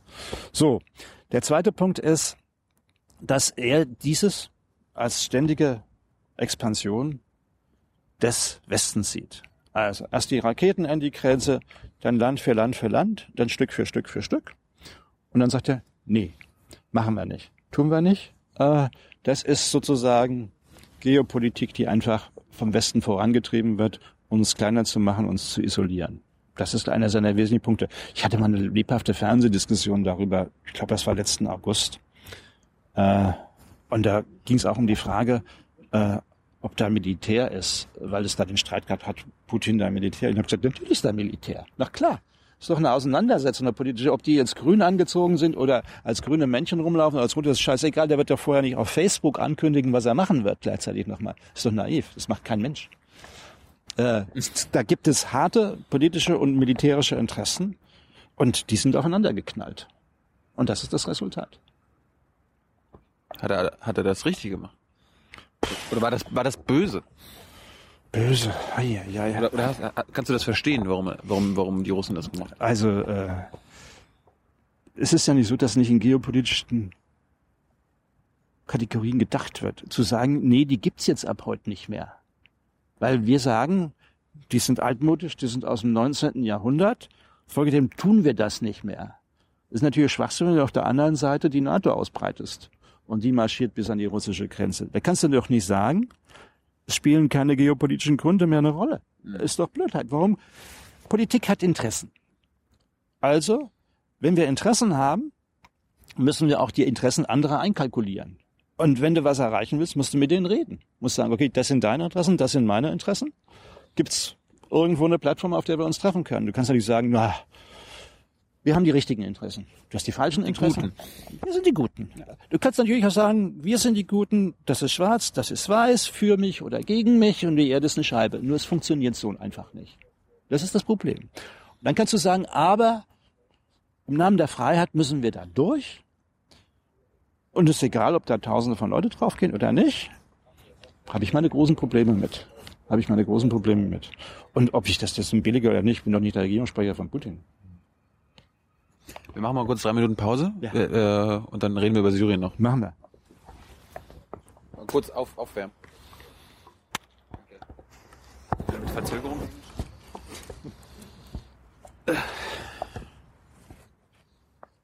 So, es geht weiter mit Jung und Naiv. Hubert Seipel, du bist Autor von diesem Buch. Ja, nicht mehr jung, aber noch naiv. Ja? Selbstverständlich. Du bist naiv, ne? Absolut. Warum? Sieh mir das nicht an.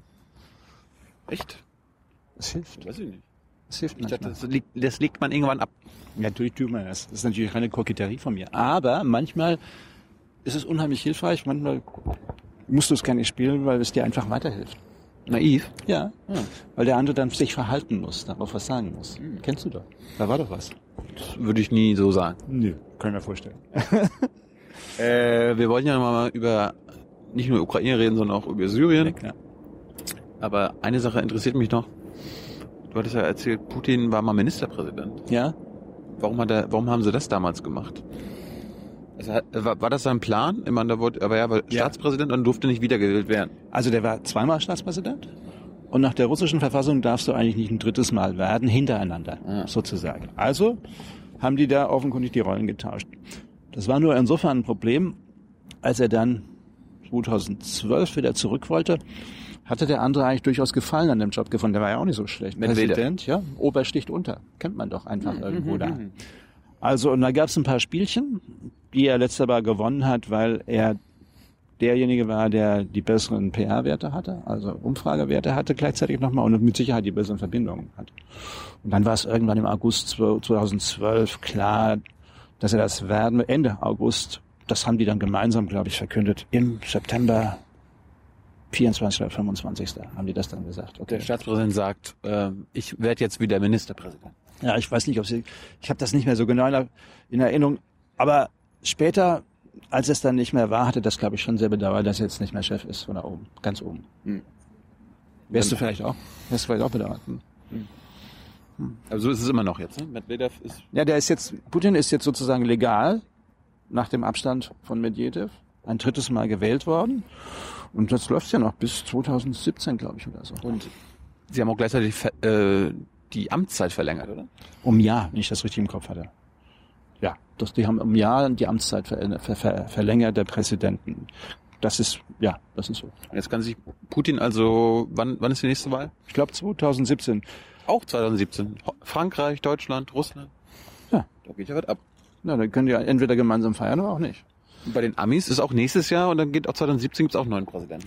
Das muss ich mal nachrechnen. Also 2012 war die, war die letzte Wahl. Okay, dann ist 2018. Danke. Wenn du sagst sechs Jahre Amtszeit? Hey, jetzt bin ich wieder total verwandt. Ist es jetzt fünf oder sechs? Jetzt muss ich nochmal nachgucken. Ja. Ah, hab nicht aufgepasst. Aber irgendwann steht auch mal eine Wahl an. Ja, natürlich steht die Wahl Putin an. darf noch mal einmal wieder gewählt Ja. Die, meine, natürlich rätseln die jetzt alle, ob der jetzt nochmal antritt oder ob der jetzt nicht antritt. Wie hier. Ja, Frau Merkel weiß ja auch noch nicht, offenkundig, offiziell. Aber wir haben doch irgendwann auch bald Parteitag vielleicht. Wird das so mit so und so viel Prozent gewählt und dann überlegt man sich's nochmal oder auch nicht. Kommt vielleicht noch. So, äh, in Syrien ist ja, ist ja ein bisschen anderes System, da habe ich gelernt. Assads Vater war schon Der, Chef. Chef. der war schon lange Chef da, ja. Das ist ein bisschen Erbmonarchie. So. Ja, ich glaube, die haben äh, nicht nochmal den Kampf zwischen Onkel und Vater ausgefochten, sondern da war der Vater gleich dran und hat gesagt, das gebe ich meinem Sohn dann. Warum, warum hat Russland zu Syrien besondere Kontakte? Erstens mal sind die uralt lang, die kommen noch aus der Sowjetunionszeit. Syrien hat ja mal so einen leicht sozialistischen Anstrich gehabt. Das ist der eine Teil. Der zweite Teil, Russland hat da einen Militärstützpunkt, der heißt Tartus, liegt mitten im, sozusagen im Mittelmeer, wenn du willst, ist der einzige Stützpunkt, den die im Mittelmeer haben. Der dritte Punkt, es war auch immer ein nicht so religiös fundamentalistischer Staat gleichzeitig nochmal. Also das, was wir jetzt erleben, Sunnit oder Schiit oder Alevit, ähm, war nie ausgeprägt. Äh, das war im Hintergrund zwar, spielte das immer eine Rolle, weil die einen Schiiten Iran-Anbindung, obwohl es auch eine Sekte ist.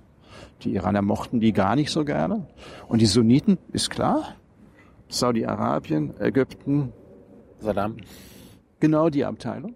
So, also da war auch schon immer dieser religiöse Konflikt letztendlich äh, angelegt.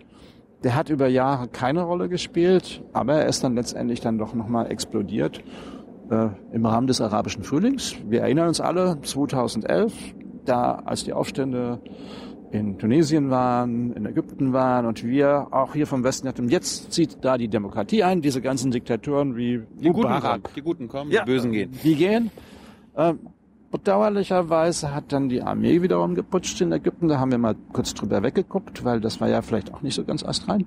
Ähm, aber in Syrien sind sie dann natürlich auch auf die Straße gegangen und durchaus für, mit verschiedenen Forderungen, die vollkommen okay waren. Das Regime Assad hat zurückgeschlagen, ziemlich blutig, ziemlich hart.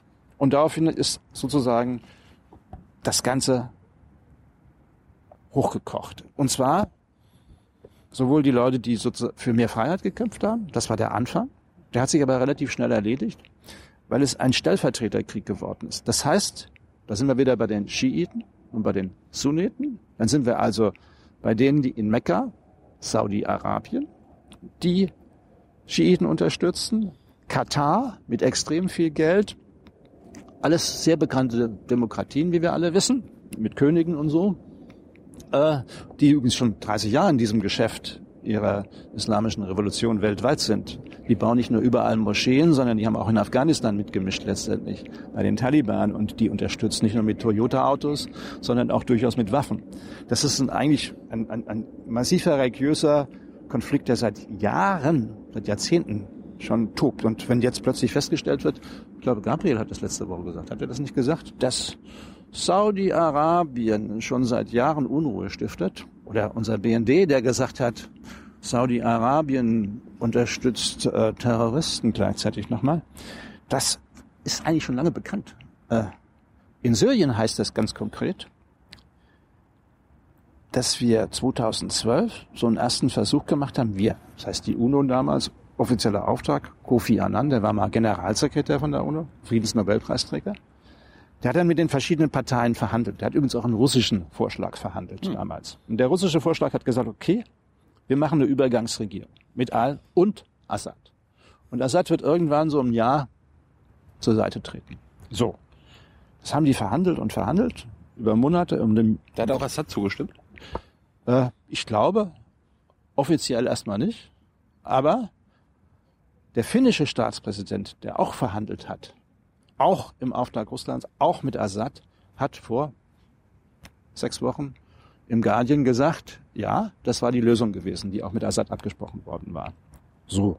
Also die waren soweit tatsächlich im Juni. Und dann hat Hillary Clinton, die damalige Außenministerin der USA, gekillt. Und gesagt, nein, der muss weg. Der ist böse. Der muss sofort der muss weg. weg. Der muss sofort weg. Da können wir nicht warten. Äh, damit hat damals Kofi Annan hingeschmissen, hat dann nochmal ganz heftig gesagt, äh, wenn wir dieses Ultimatum, Assad darf überhaupt nicht mitreden, erfüllen, dann können wir es gleich vergessen, dann wird sich hier nichts ändern. Hat sich auch nicht und Assad bleibt lang an der Macht. Ich weiß das deswegen so genau, weil ich damals einen Film gedreht hatte und auch Kofi Annan interviewt hatte. Und ich war auch in Syrien gewesen. So. Das war also 2012. Unterm Strich hatten wir damals 60.000 Tote. Jetzt haben wir 2015. Jetzt haben wir ungefähr 280.000 Tote. Ein ziemlich derangiertes, kaputtes Land. Ungefähr, was in der Türkei sind zwei Millionen Syrer hingeflüchtet. In Libanon sind zwei Millionen Syrer hingeflüchtet. In Jordanien sind 800.000 Syrer hingeflüchtet. Nach Deutschland sind Hunderttausende Syrer geflüchtet. Und deswegen tun wir jetzt gerade was, weil die nämlich alle zu uns gekommen, nicht alle, aber viele zu uns gekommen sind.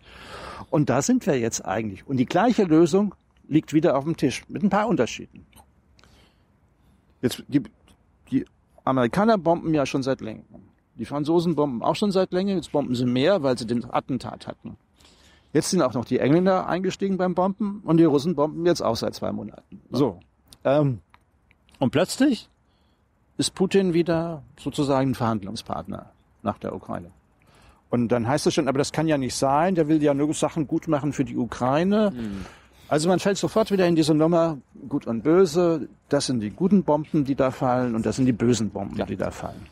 Und das ist ein Problem, weil äh, wir werden uns einigen müssen. Es gibt keine auf Dauer militärische Lösung, sondern wir müssen den Iran mit einbeziehen und wir müssen Saudi-Arabien und Katar zwingen, sozusagen das nicht weiterzumachen, was sie tun. So. Und Putin, die, die, richtig Bösen zu Die richtig Bösen. Und ja, was ist denn eigentlich der richtig Böse? Wir haben langsam so ein bisschen Probleme. Wir haben natürlich IS, das ist das Zauberwort. Das sind die wirklich Bösen. Was ist denn eigentlich mit dem Al-Qaida-Ableger Al-Nusra, der plötzlich irgendwie vielleicht doch auch Bündnispartner ist? Ganz komisch. Äh, der war nie Bündnispartner vorher gewesen. Also es zersplittert sich. Die sind, die sind weniger böse als IS, aber mehr böse als Assad. Ja, äh, hilft uns wunderbar weiter auf Dauer, was das angeht. So, es kann nur so eine Gesamtlösung geben mit diesen Regionalmächten. Und Putin hat natürlich auch Schiss, weil erstens leben in Russland ungefähr 12 bis 15 Prozent Muslime.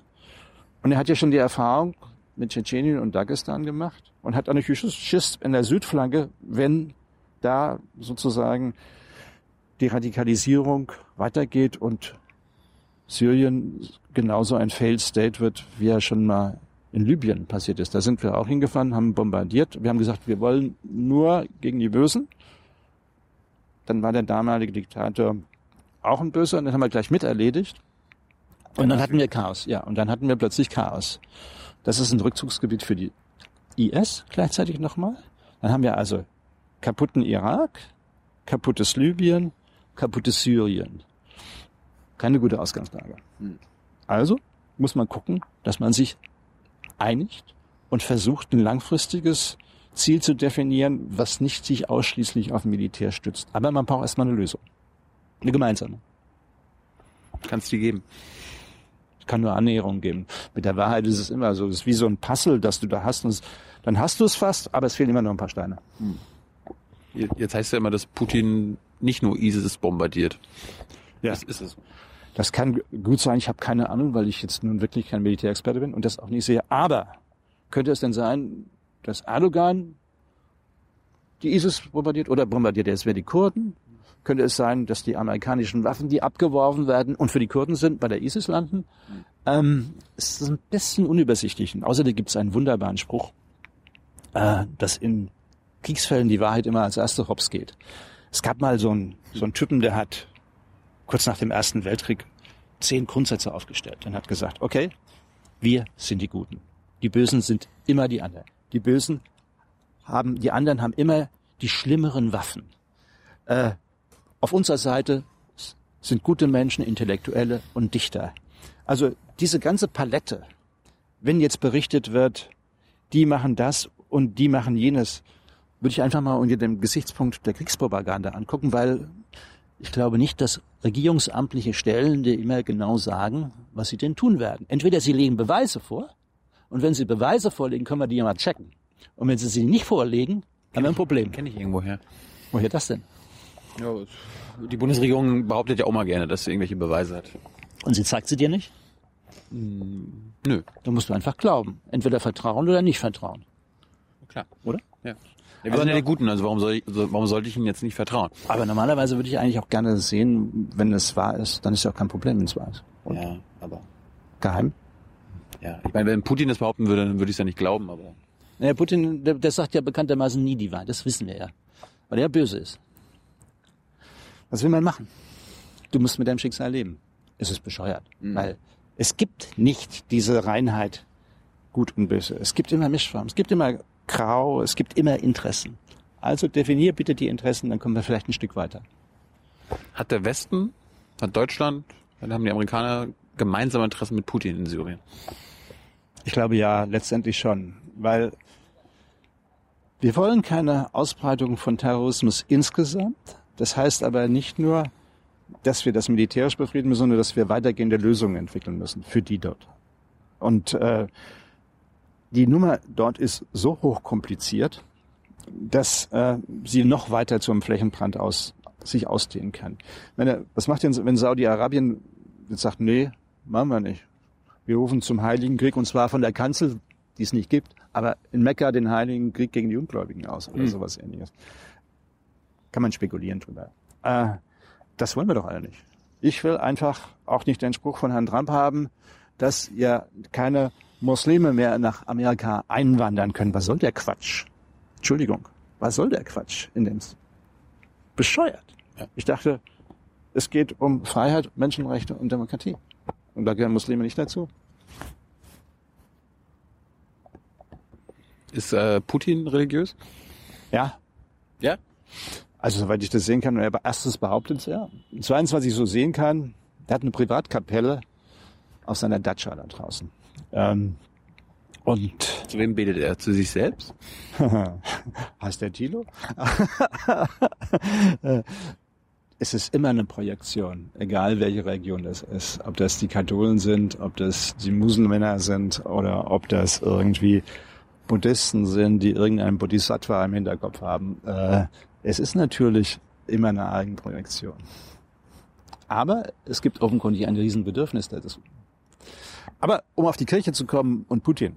Putin hat ja wahnsinnig dafür gearbeitet, dass diese russische Kirche, die ja gespalten war, eine in Moskau zu Hause mit, äh, sage ich mal ganz freundlich, den Behörden durchaus kooperationsbereit gewesen während der Sowjetunion und eine, die ins Exil gegangen ist. Und er hat dafür gesorgt, dass sie sich wieder vereinigt haben, war ein jahrelanger Prozess. Und natürlich sagen die einen, hey, wenn wir nicht ins Ausland gegangen wären, äh, dann hätten wir unsere Ideale ja verraten, so wie ihr, weil ihr ja immer mit dem System kooperiert habt kennt man ja irgendwie hier auch so oder so, wenn ich das nochmal mal zurückgucke. DDR gab es ja so einen ähnlichen Konflikt. Hä? Die Kirche und Stasi oder so war ja irgendwie nicht so unbekannt. Mhm. Ist in autoritären Diktaturen so gewesen. So, und diesen Konflikt haben die auch und die haben den, glaube ich, über 15 Jahre ausgefochten halbwegs. Und da hat er viel zu tun gehabt. Ich glaube, dass er religiös ist, also was ich so sehe. Das Zweite ist, Religion ist für ihn sicher auch Teil der russischen Geschichte. Das heißt, warum soll ich die jetzt abschneiden? Ich benutze die lieber, um sie im Zweifelsfall auch als Ideologie jemand anderem entgegenzusetzen. Könnte ja auch sein, dass es so funktioniert. Nächstenliebe und so. Äh, nur wer sich selbst liebt, kann auch andere lieben, heißt der Spruch. Kennst du? Mhm. Mhm. Nein, also ich, er hat mir nicht sein Innerstes ausgedrückt. Ich habe mit seinem angeblichen Beichtvater geredet. Das ist ein Pater namens Tichon. Der ist Abtei einer na, ist, er ist Abt einer Abtei in Moskau und ähm, die kennen sich, glaube ich, schon seit 1999 oder so. Und ich habe ihn gefragt, ob er jetzt sozusagen äh, die ideologische Abteilung des Kremls ist. Hat er weit von sich gewiesen, hat nur gesagt, nee, bin ich nicht. Ist nicht so, dass die einfach nur anrufen oder so. Ist in vielen Punkten durchaus stimmen wir überein. Mhm. Heimat, Geschichte, weiß der Teufel was. Äh, da ich nun mal Klosterschüler bin, hält sich meine Begeisterung für dieses Thema in sehr engen Grenzen. Ähm, und ich mit der Kirche auch nicht so wahnsinnig viel am Hut habe. Mehr. Deswegen. Mhm. Äh, äh, hat mich das Thema nicht so wahnsinnig interessiert. Ich glaube, es ist sowohl ein persönliches als auch eine ideologische Geschichte. Ist Putin homophob? Er glaube ich nicht, aber Russland ist ziemlich homophob. Die Taz hat mal getitelt, 80 äh, Homophobie als Mainstream, war Überschrift. Hintergrund ist, egal ob du wieder die Opposition fragst oder ob du wieder die staatlichen Stellen fragst, 70 bis 80 Prozent der Russen sind homophob. Es hat damit was zu tun, dass Homosexualität in den letzten Jahrzehnten sehr viel mit Gulag zu tun hatte, also mit Gewalt zum Teil, mit Kriminalität zum Teil und aus dieser Ecke auch nie rausgekommen ist, auch aufgrund der Abwehrhaltung auch schon. Homo, äh, Homosexuelle, bitte. Putin hat einen markanten Spruch gemacht, als ich ihn gefragt habe, na, die Bundesregierung hat 2012 oder 13, 12 glaube ich, äh, im Bundestag eine Resolution verabschiedet und hat gesagt, hey, ändert euer Schwulengesetz in dem Zusammenhang. Hintergrund war, die Russen hatten damals ein Schwulengesetz erlassen. Schwulsein ist nicht strafbar aber du kannst keine Werbung für schwule Lebensformen machen. Dann wirst du bestraft, Geldstrafe. Und ich glaube sogar auch, wenn du es ganz wild treibst, kommst du auch noch im Zweifelsfall noch mal hinter Gittern. Bei uns hieß das immer früher, so in den 70er Jahren, äh, Kollege zum vierhändigen Klavierspielen gesucht, war immer die Anzeigen, die wir hatten. Man darf zwei Sachen nicht vergessen. Äh, Putins Argument ist, sagt, Freunde, das muss diese Gesellschaft selber ausfechten und entscheiden. Ihr könnt nicht eine außenpolitische Forderung aufstellen und sagen, tut das mal gefälligst, funktioniert nicht. Das geht euch nichts an. Das müssen die Russen selber auskämpfen und austragen. Wie lange hat es bei uns gedauert? Ich glaube bis 1994, bis der Paragraph 175 weg war. Und äh, das müssen die noch machen. Und die müssen ihren Freiraum sich erkämpfen dort. Wenn du von außen kommst, hast du wenig Chancen, glaube ich. Es hilft den Schwulen auch nicht wirklich. Warum nicht? Weil du es innerhalb der eigenen Gesellschaft, der eigenen Straße, des eigenen Dorfes erkämpfen musst. Als Akzeptanz, dass du akzeptiert wirst mit dem, was du bist. Und wenn er in Deutschland, in Berlin jemand sagt, und ihr habt das gefälligst zu tun, ich glaube nicht, dass das wahnsinnig viel bewirkt. Und Putin folgte einfach nur der Homophobie seines Volkes? Na gut, nun hat er das Gesetz ja nicht selber eingebracht, sondern also. das hat die Duma eingebracht, also das Parlament eingebracht. Und äh, er hat es, wie du vollkommen recht hast, jetzt unterzeichnet in dem Zusammenhang. Der Hauptpunkt war für ihn, Wir werden das entscheiden müssen innerhalb unserer Gesellschaft und das muss ausgekämpft werden. Und sonst hat er gesagt, ich habe nichts gegen Herrn Westerwelle. Meinst du? Das glaube ich schon, weil ich kenne durchaus Schwule in halbwegs hohen Regierungsämtern. Ähm, ist Putin ein Diktator? Ach, das weiß ich nicht so genau. Mit dem Diktator, ich glaube erstmal jeder, der lange im Amt ist, hat so bestimmte diktatorische Züge, die er entwickelt. Und auch die Kanzlerin? Oh, bitte dich, wenn du wie oft mal gewählt wirst? Dreimal schon? Aha. Möglicherweise jetzt ein viertes Mal. Dann lässt du jedes Mal demokratisch im Sekretariat abstimmen, was passiert? Oder innerhalb der Partei oder innerhalb des Vorstandes der CDU? Nein. Da bin ich nicht so sicher. Da gibt's so eine, so, äh, wie nennt man die Herrschaften denn? So Leitwölfe, die aufgrund ihrer Position und auf die Länge ihrer Position relativ wenig Flexibilität haben. Aber es gibt noch was.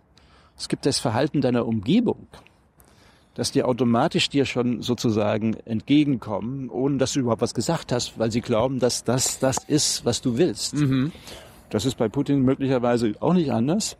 Was er zwischenzeitlich ein bisschen macht, weil er halbwegs kapiert, dass das gefährlich ist, dass er sich Leute in der dritten Reihe so langsam holt. Das heißt, die vielleicht noch mal nicht so angstvoll besetzt und nicht alle seine Gewohnheiten kennen. Aber äh, ich glaube, solche Züge, je länger du im Amt bist, entwickeln sich.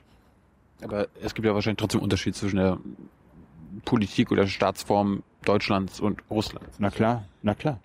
Äh, wir sind einfach Musterschüler von unseren amerikanischen Freunden nach dem Zweiten Weltkrieg, den wir angefangen haben und verloren haben, hm. erzogen worden, dass wir zwischenzeitlich sehr wahrscheinlich besser sind als die Amis. Ja, und wenn du das nicht hast, äh, dann musst du erstmal selber das alles entwickeln und dich selber auseinandersetzen. Dabei sind die mit manchen Rückschlägen und dass das ein autoritäres System ist, keine Frage. Nur, wir sind nicht dazu da, das zu ändern. Das müssen die ändern. Ich bin doch nicht als Journalist westlicher Vorbote, der denen erklären muss, hey, Freunde, hier geht's lang, links bitte oder mehr nach rechts bitte, aufhört. Ich beobachte, versuche Zusammenhänge zu zeigen und das ist mein Job. Nicht mich als Alpha-Männchen aufzupusten und zu sagen, ich sage euch, macht dieses, macht jenes, macht selbiges. Neulich gab's da typische Nummer. Putin war in New York, ich lese die Zeitung, schlag die Süddeutsche auf, lese einen Kommentar und der Kommentar sagt, Putins Falle. Im Kommentar steht, Obama redet jetzt nicht mit Putin. Das ist eine Falle, nur dass der wieder auf die internationale Bühne kommt. Hey, bist du wahnsinnig? Syrien passiert, ohne dass er sozusagen mit Obama spricht. Und Obama liest übrigens die Süddeutsche nicht. Also es ist ein Problem, diese Appelle. Zu sagen, äh, die Dappen in die Falle, die müssen das und jenes machen. Es ist nicht mein Job. Wäre ich in den Menschenrechten hauptberuflich engagiert, wäre ich bei Amnesty International.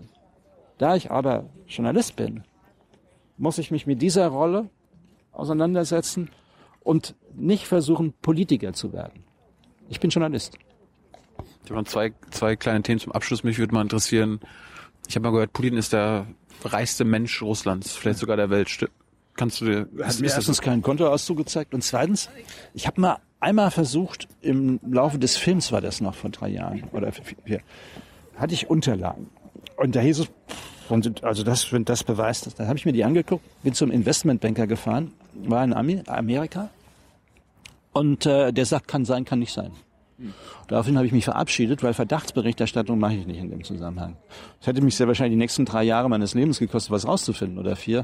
Erstens, wer finanziert mir das? Und zweitens, ähm, ist das das Unterfangen von Erfolg gekennt? Warum ist das nicht eigentlich jetzt alles gerichtsfest veröffentlicht? Es gibt doch jede Menge Leute. Es gibt die Washington Post. Es gibt alle investigativen Teams dieser Welt. Legt was auf den Tisch und dann, wenn es so ist, ist es so. Ja.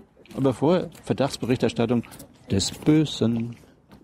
Aber ich will das nicht ausschließen. Carlyle war übrigens auch, was kennst du das noch? Carlyle? Carlyle. War eine Investmentgesellschaft in Texas, Bush. War da noch mal was? Haben wir das jemals richtig sozusagen nachverfolgt, wo Herr, wie hieß der, ehemalige Verteidigungsminister? Rumsfeld und wo die alle waren? Haben wir da jemals mal geguckt? Nicht wirklich.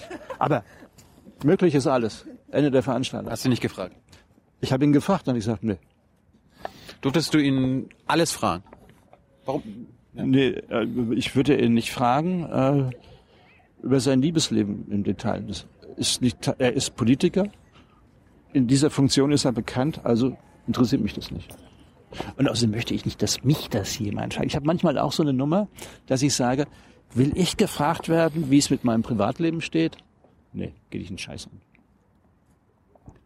Aber warum, warum, ich meine, du bist ein deutscher Journalist, warum redet Putin, ich meine, du durftest, du hast ihn ja öfter getroffen, du bist, du hast ihn begleitet, auf Reisen begleitet, ihn zehnmal interviewt oder so. Warum, warum, warum lässt du dazu? Also, du, du gehörst ja zu den Bösen. Äh, nee, du bist ja, Was also, denn jetzt? Von, welcher Seite? du bin ich kommst, jetzt du kommst ja, also aus, aus der russischen Sicht sind wir ja die Bösen. Okay. Das ist, glaube ich, wie das immer so im Leben ist. Erstens war ich ja relativ hartnäckig, dass ich mich da vorgeprescht habe. Zweitens bin ich jemand, der äh, beim Fragen nicht permanent Fragen, Vorwürfe und Lautstärke äh, vermenge, sondern ich frage und er antwortet. Und dann frage ich nochmal und er antwortet. Ich muss mich jetzt nicht positionieren, ähm, um zu zeigen, dass ich der Tolle bin. Äh, das weiß ich sowieso. Und der zweite Punkt ist, ähm, dass du nie ausschalten kannst, so eine Gewohnheit, wenn du das, ich habe das jetzt für den Film und die letzten drei Jahre haben wir uns auch jede zehn Wochen irgendwann gesehen oder so.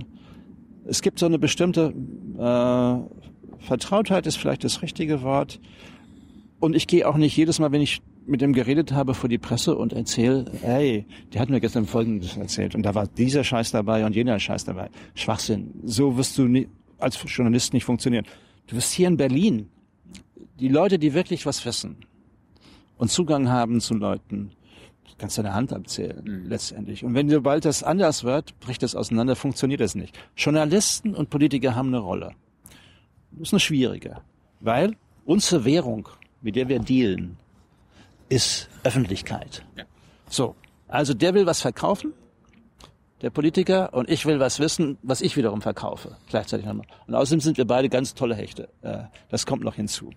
So. Und das macht das gelegentlich problematisch, unsere Rolle. Wir müssen uns abgrenzen. Ähm, Nähe ist schwierig. Du musst da auch wieder raus. Aber du hast ja möglicherweise noch einen Kollegen oder eine Kollegin, die auch nochmal sagt, hier guck da nochmal hin. Oder schau da nochmal drauf gleichzeitig nochmal. Ansonsten gibt es vielleicht noch einen Moment. Und dann bin ich da ganz böse, wenn ich das jetzt sage. Äh, es gibt auch was wie eine Chemie, ob du weißt, ob du mit jemandem kannst oder nicht kannst. Das heißt noch nicht, dass du das alles kaufst, was der erzählt, sondern weißt du ja selber. Manche Leute denkst du, so ein Arsch, äh, mit dem ich überhaupt nichts zu tun habe. Bei anderen zwingst du dich, bei anderen sagst du, okay, ist interessant, guck ich mal oder was. Das heißt aber noch lange nicht, dass du ja ein Herz und eine Seele seid. Aber wenn du dich mit dem Bösen beschäftigt, hat er relativ früh übrigens zu mir gesagt, bist du auch Teil des Bösen. Ja, das war ein schönes Schlusswort. Eben. Aber erklär uns doch mal ganz kurz, äh, willst du nochmal mit ihm reden oder, oder klar. meinst du? Ja, ich meine, das Buch? Also ich habe ich hab, ich hab ihm das ja gegeben vor sechs Wochen. So, und dann hat er geguckt und hat gesagt, hm, ja, auch das Bild geht. Äh, und dann, das war das Erste. Und dann hat er gesagt, oh, keine weiteren Bilder. Oh, hat er gesagt. Äh, und äh, das war, ich glaube, Mitte Oktober, wann ich ihm das gegeben habe. Jetzt will ich mal hören, was er dazu sagt. Und zum Zweiten will ich auch noch mal wissen, was passiert jetzt eigentlich in Syrien? Mich interessiert die Geschichte schon noch, aber irgendwann werde ich mich auch verabschieden ab der Abteilung. Ich will jetzt nicht mein Leben beenden als Putin-Spezialist, bis ich 90 bin. Es war interessant, es war spannend und Hast du es ihm auf, Russ auf Russisch gegeben oder auf Deutsch? äh, äh, es ist bisher nur auf Deutsch rausgekommen. Er kann gut Deutsch, oder? Der kann fließend Deutsch. Habt ihr, auf, habt ihr euch auf Deutsch unterhalten oder auf Russisch? Deutsch. Ja? Klar. Durchgängig? Ja. So gut kann er sich ausdrücken? Ja, er kann sogar den einen oder anderen Witz machen auf Deutsch. Was ja dann schon nicht so einfach ist. Aber wenn du ein Fernsehinterview machst, ma- macht er das ist auf Russisch. Staatspräsident offiziell. Das heißt, äh, wenn wir ihn mal bei Jung Naiv haben, würde er mit uns nicht auf Deutsch reden. Würde vielleicht einen Satz sagen. Meinst du? Ja, aber nur einen. Ansonsten würde er sagen, ich bin der Am- amerikanische, würde ich schon sagen, ich bin der russische Präsident, folge dem rede ich russisch. Ich bin nämlich in meiner staatlichen Funktion hier. Ja. Und nicht weil ich so nett bin. Und Aber letzte, das Böse verstellt sich. Das kennen wir. ein, und die letzte Frage, was hast du gelernt über ihn, was du vorher nicht gewusst hast, also jetzt äh, für dein Buch? Hast, du- hast du irgendein Bild von ihm gehabt, was, was Ja. du revidieren musstest? Also ich habe das gedacht, das sei ein kalter Zyniker, der ausschließlich aus machtstrategischen Positionen unterwegs ist. Das habe ich revidiert. Er ist sehr emotional. Er ist, Sieht man nicht. nee, er ist direkt. Ja, gut, weil du auch mal Fotos hast, wo du mal so guckst, ne? Also das Böse guckt dir ja schon immer aus den Augen. Oder äh, ähm, und er hat Interessen als Politiker. Das ist klar erkenntlich. So, dieses permanente Bild eines Finsternis hat viel mit unserer Projektion zu tun, hat mich auch nicht kalt gelassen. Ähm, ich weiß sicherlich etliches auch noch nicht. Aber mein Eindruck hat sich durchaus massiv verändert. Das ist doch was Gutes. Das heißt dann Putin-Versteher im Deutschen, was aber nichts Gutes ist. Nicht? Nein, das ist Teil des Bösen. Das Böse verstehen heißt ja, es möglicherweise anzuerkennen, obwohl es das gar nicht heißt.